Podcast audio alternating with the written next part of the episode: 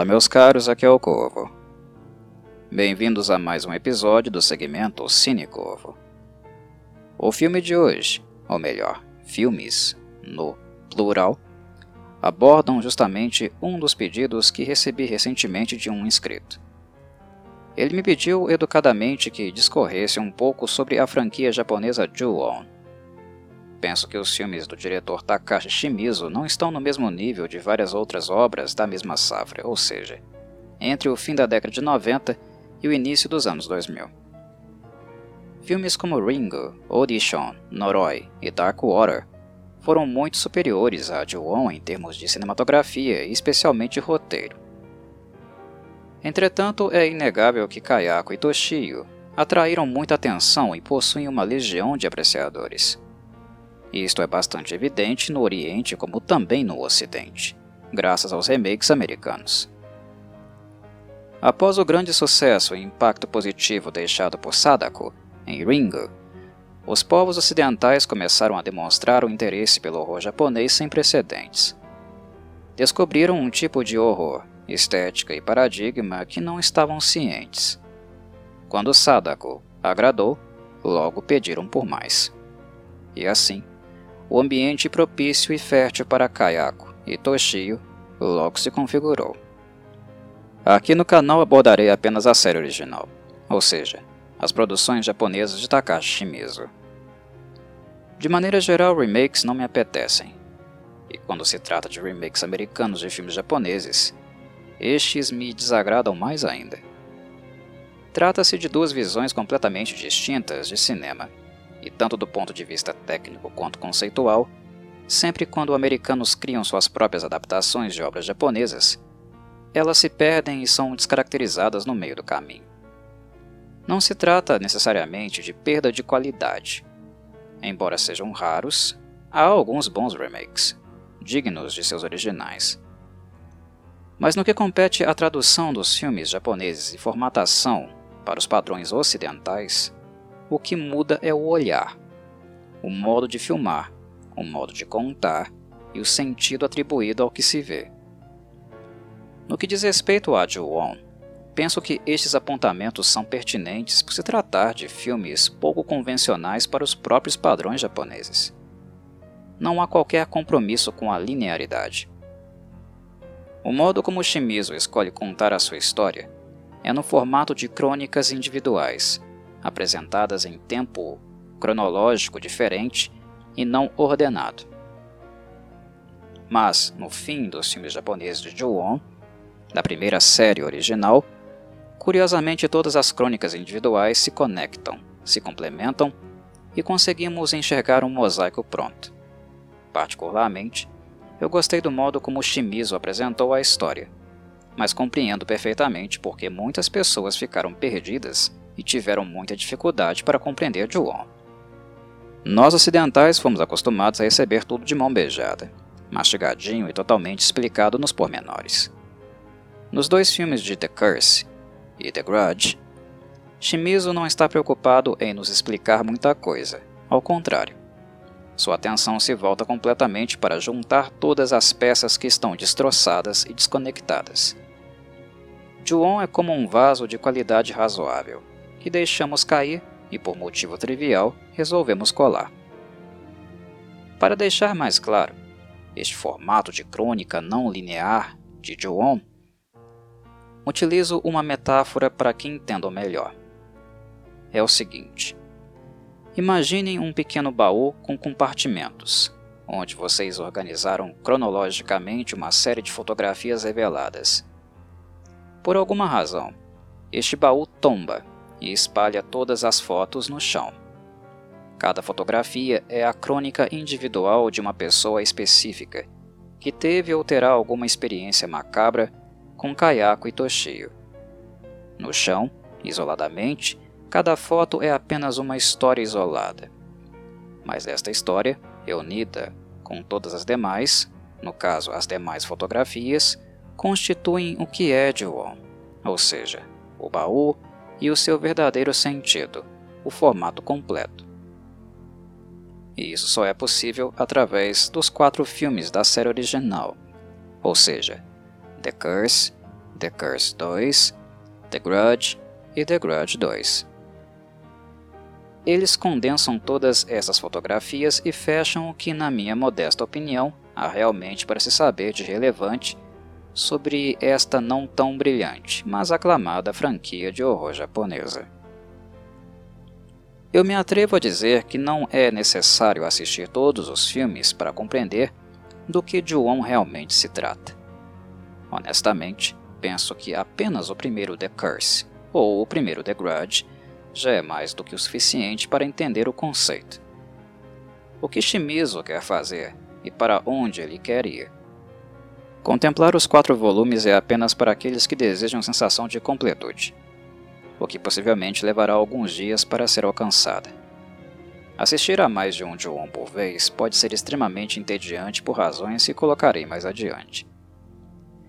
Neste vídeo optei por apresentar Joon realmente na sua fonte original, ou seja, começando pelos dois filmes chamados The Curse. É natural que a maioria das pessoas que não apreciam o horror de maneira geral, que são apenas casuais com o gênero, tenham um total desconhecimento sobre estes dois filmes lançados no ano 2000. Há muitos que acreditam que The Grudge, lançado em 2002, se trata do primeiro filme da franquia. Mas não é bem assim. The Grudge, na verdade, foi o primeiro a ser exibido no cinema, mas não foi onde o conto bizarro de Kayako e Toshio teve origem. No ano de 1998, Shimizu dirigiu dois pequenos curtas para uma série televisiva chamada Gakko no Kaidan. Estes curtas foram Katasumi e Jushi, ou 10 quatros, referência ao número telefônico que as vítimas atendem, para logo em seguida escutar o miado de gato e serem atacadas por Toshio. O que acompanhamos em ambos curtas são esboços, nada muito elaborado e em estado rudimentar. Onde de fato a franquia começa é com The Curse, alvo da minha atenção neste vídeo e de onde parto para fazer as colocações que tenho feito até então. É com The Curse que Shimizu transforma Ju-On em algo mais que uma nota de rodapé. Foram dois filmes produzidos no ano 2000, The Curse 1 e The Curse 2. O segundo, na sua meia hora inicial, não é nada mais do que uma recapitulação do primeiro filme, um reciclamento terrível de cenas. Sendo assim, por terem sido filmados conjuntamente no mesmo ano, eu tendo a considerar The Curse um filme só. Com todas as cenas originais, The Curse é um filme de um pouco mais de uma hora e 50 minutos de duração. A versão unificada das duas partes pode ser encontrada na rede, com um pouco de garimpo. E é definitivamente aquela que aconselho a todos que tenham interesse de conhecer a origem de Joon de seus dois antagonistas centrais. É um filme moroso, de andamento lento, fragmentado, que demandará atenção e que raciocinem por si mesmos, como grifei. Shimizu ajuda a história a fazer sentido com algumas poucas linhas explicativas, para os mais desatentos, mas esta não é a principal preocupação dele aqui. Poucas pessoas conhecem The Curse, isso se explica pelo fato desses filmes terem tido orçamento ainda mais baixo que os dois realizados posteriormente para o cinema, ou seja, os filmes The Grudge. The Curse foi lançado diretamente para as locadoras e TV. A ausência de orçamento deixou a maquiagem bem inferior à dos filmes posteriores. Embora Ju-On não exija efeitos muito mirabolantes, Kayako e Toshio demandam um trato artístico e linguagem corporal adequada. Em The Curse, tudo ainda está muito embrionário e também inviável, visto a falta de dinheiro. Dito isso, confesso que os modestos efeitos práticos de The Curse nunca me incomodaram de fato. Pelo contrário, com a devida edição e descarte das cenas repetidas do segundo volume, tornando ambos um só, eu prefiro The Curse a The Grudge, de maneira geral. Penso que Shimizu, através de seu modo caótico e excêntrico de narrar histórias, conseguiu fazer uma síntese mais sólida com The Curse. E ainda ao fato de ser uma narrativa de introdução, e graças a isso, temos maior contato com dados da história de Kayako e Toshio, antes deles se tornarem as entidades vingativas que são o foco central desses filmes. Não esperem um passo a passo detalhado ou uma dramatização das suas vidas. Muito menos do cruel assassinato de que foram vítimas. Isto inexiste aqui. Porém, nós somos devidamente informados das motivações deste crime passional, e até mesmo há momentos onde podemos ver Kayako e Toshio na sua forma humana. O filme, por sinal, dedica um pouco de tempo para retratar o pai da família, o homicida Takeo Saeki, responsável pela morte brutal da esposa e do filho que deu origem ao rancor, ao combustível da abominação que ambos se transformaram, e também da maldição que habita sua casa. O conceito central de Ju-on é o rancor de uma pessoa no momento da morte, que origina uma maldição, a criação de uma força maligna. O que restou de Kayako não é muito da prévia Kayako humana em si. É uma força rancorosa, destrutiva e que impregna a todos que têm contato com ela, como se fosse uma doença infecciosa e inevitável. O mesmo vale para Toshio estes seres humanos deixaram de existir no momento em que suas vidas foram brutalmente ceifadas, e o rancor incomensurável de ambos colocou algo maligno no lugar, que ataca indiscriminadamente qualquer pessoa que adentre sua casa ou que tenha contato com pessoas que lá estiveram. Notem que tal conceito não é original, seja no cinema japonês e muito menos no seu folclore, que é riquíssimo por sinal. De todo modo, é um conceito simplório e de fácil compreensão, explícito em todos os filmes. E o que me agrada em The Curse, o que me leva a não considerá-lo uma perda de tempo, isso se levarmos em consideração que as pessoas normalmente assistem The Grudge primeiro, foi o meu caso, por sinal, é o fato de justamente conhecermos um pouco, um pouco mais desse passado de Kayako e Toshio são revelações módicas e discretas, mas ainda assim pertinentes e de interesse. Não é, de fato, uma total perda de tempo. Reafirmando o que disse anteriormente, não tenho nada contra o formato que Shimizu optou por contar a história. Como cinéfilo, gosto de experimentação de roteiristas e diretores que tentam sair do lugar comum. Dito isso, o roteiro de Ju-on nunca foi envolvente ou marcante como dos filmes contemporâneos a ele, que fizeram algum sucesso, que mencionei no início do vídeo. E de certo modo a forma de narrar contribui para isso. Um problema crônico de Joe reside no fato de trabalhar com muitos personagens. Na minha avaliação, é um número excessivo e que acarreta alguns problemas para a obra já na metade do trajeto isso se dá por algumas razões, que enumero a partir de agora.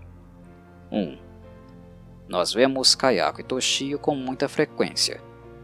Por mais que ambos sejam medonhos, a hiperexposição leva o público a ficar resiliente muito rápido com os dois, acostumado, e isso reduz qualquer chance de permanecer assombrado. 2. São muitos personagens envolvidos, e as entidades são duas forças descomunais da natureza. Eles trucidam os personagens sem dó nem piedade e muito rapidamente. Isso faz com que não haja tempo para que o espectador saiba de algo relevante sobre eles e suas vidas, que se simpatizem com suas mortes. E 3.